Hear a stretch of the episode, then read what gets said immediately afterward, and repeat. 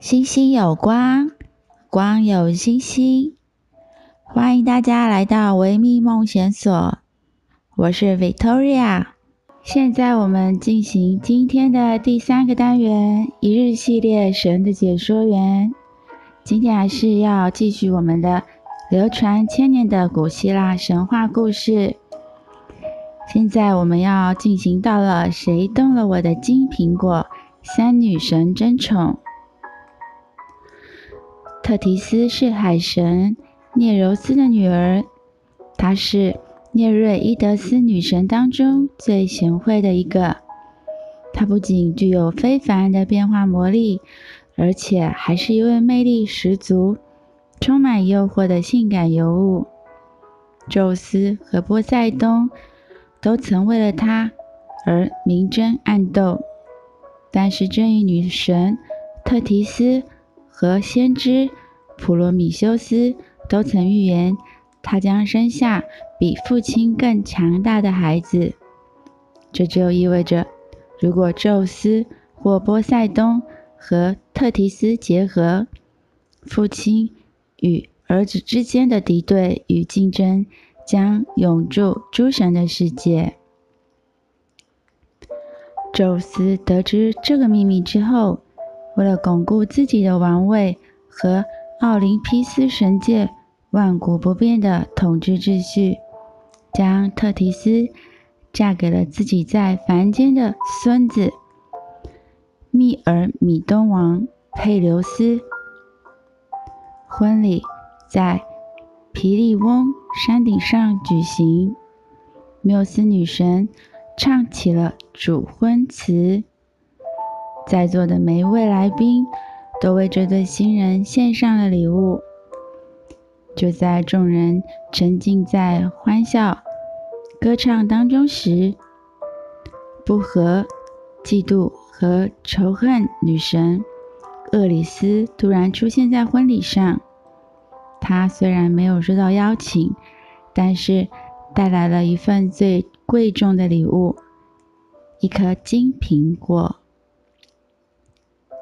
并在上面刻下了一行字：“献给最美丽的女子。”在参加婚宴的诸多女神当中，天后赫拉、智慧女神雅典娜和爱与美的女神阿佛洛特洛狄特不约而同地将手伸向了这颗金灿灿的珍宝，都想占为己有。为此互不相让，事情最后闹到了宙斯的面前。他们请求众神之王给予评判。宙斯感到了十分的为难。若判给了赫拉，别人就会指责他偏袒妻子；判给了雅典娜，有人就会说到底是父女情深。若判给了阿佛洛狄特，就会留下了贪恋美色的画饼。为了推脱责任，宙斯将这个烫手的山芋丢给了人类，叫他们去凡间找帕里斯评判。帕里斯是特洛伊王子，在出生之前，他母亲赫卡伯。曾做了一个非常奇怪的梦，梦到自己生下了一只火炬，将特洛伊城烧成了灰烬。赫卡伯非常的恐惧，她将这个奇怪的梦境告诉了丈夫国王普里阿摩斯，立即招来了具有精湛释梦之术的长女卡珊德拉。让他来解释这个梦境。卡珊德拉预言，继母将生下一个儿子，而这个孩子将会使得特洛伊城毁灭。因此，他劝父亲一定要把这个孩子给杀掉。在柏里斯出生之后，国王普里阿摩斯不忍心杀掉爱子。而是选择了将他抛在死亡的边缘，命令仆人阿格拉厄斯将婴儿遗弃在艾达山上。令人意想不到的是，一只母熊发现了这个可爱的小婴儿，不但没有吃掉它，还担负起了母亲的职责。几天之后，爱达山上守护羊群的牧羊人看见小孩安然无恙地躺在草地上，就悄悄地把他带回家抚养，还给他取了一个名字，叫做阿勒克山德罗斯。帕里斯慢慢长大了之后，他孔武有力，相貌出众。当帕里斯独自一人在峡谷当中放牧时，忽然看见了赫尔墨斯引领了三位美丽的女神向自己走来。帕里斯虽然不知道这些神灵前来的目的，但内心却感到了一阵惊讶和激动。众神的使者赫尔墨斯对他说：“小伙子，别害怕。”我们来的目的是要请你当裁判，选出三位女神当中最漂亮的一位。赫尔墨斯说完，就飞上了天空，一眨眼不见了。帕里斯鼓起勇气抬起头来，发现眼前的这三位女神都非常的漂亮，很难分出高下。为了让帕里斯选择自己，他们都他们都尽力用诱人的条件来打动他。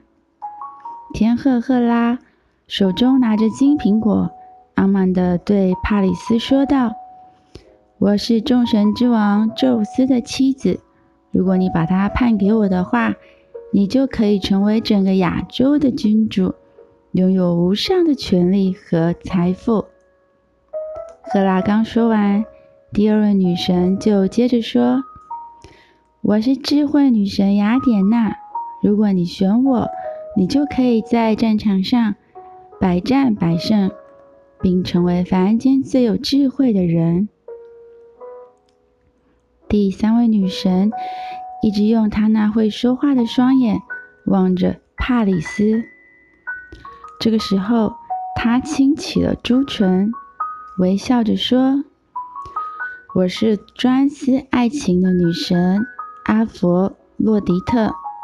如果你中意于我，你将成为无所不能的风流男子，可以得到世界上最美的女人。”阿佛洛狄特束着腰带，洁白的长裙拖在地上，头戴着金皇冠，瀑布般的长发。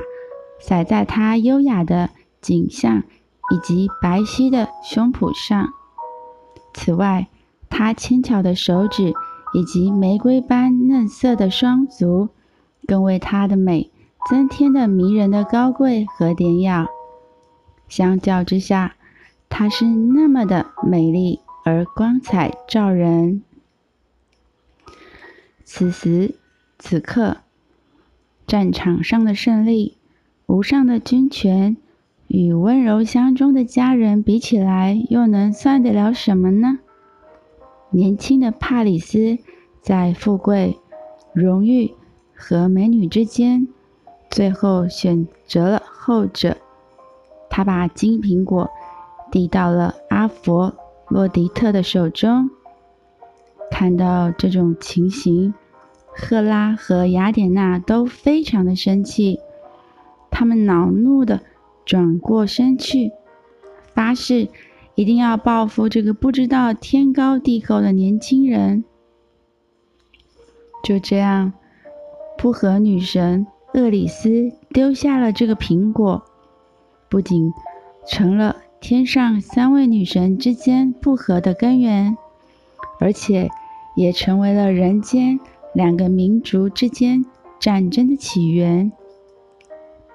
后来，帕里斯在阿佛洛狄特的帮助之下，从斯巴达拐走了美女海伦皇后，进而引发了长达十年之久的特洛伊战争。